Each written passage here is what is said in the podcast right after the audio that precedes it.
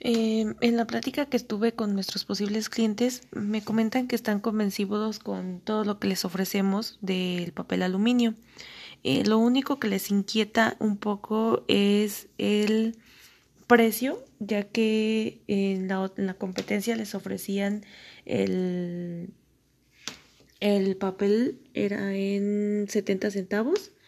Eso era lo que costaba el artículo mientras que con nosotros están en 1.30. Eh, la, lo que yo pienso es bajar un poquito el precio a un, de 1.30 a un peso para que ellos puedan estar más convencidos de, de quedarse con nosotros. Y otra cosa que sugiero es mandarles eh, pues una prueba para que ellos eh, chequen y vean que lo que nosotros les estamos ofreciendo pues no es mentira, que, que las este que las características de nuestro papel eh, son son buen, son son reales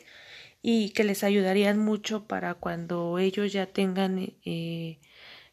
que empaquetar su, sus productos eh, pues lleguen más frescos a un cliente final. Y así pues con el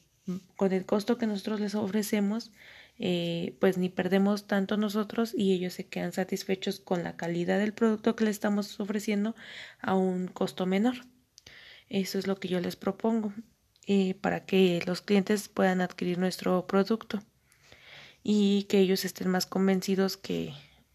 pues más que nada que, que es verdad y que es buena, de buena calidad nuestro,